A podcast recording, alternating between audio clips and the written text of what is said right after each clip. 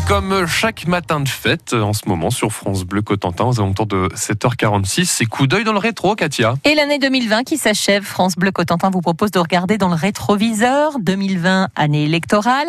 On renouvelait les conseils municipaux avec quelques changements notables, Benoît Martin. Comme dans de nombreux domaines, les élections auront été perturbées par la crise du Covid. Dans quelle mesure la peur d'aller voter aura-t-elle joué sur les résultats du premier tour en mars dernier?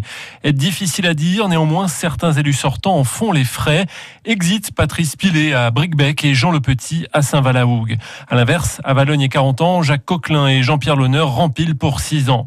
Mais dans les principales villes du département, tout se joue au second tour, décalé le 28 juin. Ce jour-là, deux maires sortants sont au tapis. À Saint-Lô, François Brière, victime d'un mandat agité, laisse son siège à l'Alliance des écologistes et du centre droit.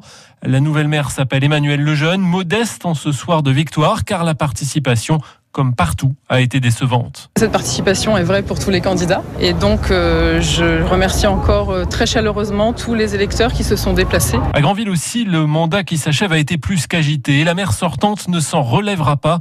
Euh, Dominique Baudry, battu par Gilles Ménard, appuyé par une liste citoyenne. Il y a le phénomène un petit peu de mode, hein, extrême gauche écologie. Granville ne fait pas exception à ça. C'est dans l'air du temps. Après, moi, je respecte le choix des grandes villes, vraiment. Ailleurs, pas vraiment de surprise. À Coutances, la lutte fratricide des anciens adjoints du maire sortant Yves Lamy est remportée haut la main et sans suspense par Jean-Dominique Bourdin. À Avranches, la tentative de comeback de l'ex-député maire Gaëna en s'appuyant sur les voix de son ancien collaborateur Antoine Delaunay reste vaine. Le maire David Nicolas conserve la mairie. Et puis à Cherbourg, David Marguerite ne parvient pas à rattraper son retard. Il laisse la victoire au socialiste Benoît arriver. Il pense d'ailleurs déjà à la suite. Je le dis aussi, mon rôle est sera différent désormais. D'une certaine manière, une page qui se tourne aussi. C'est la dernière fois qu'on vous voit au, municipal.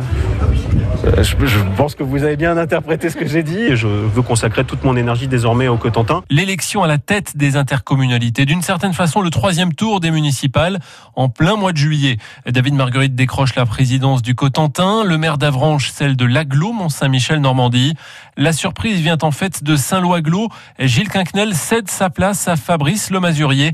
Jusque la de Marigny-le-Lozon, il devient le nouvel homme fort de l'intercommunalité. Coup d'œil dans le rétro, c'est à réécouter sur francebleu.fr.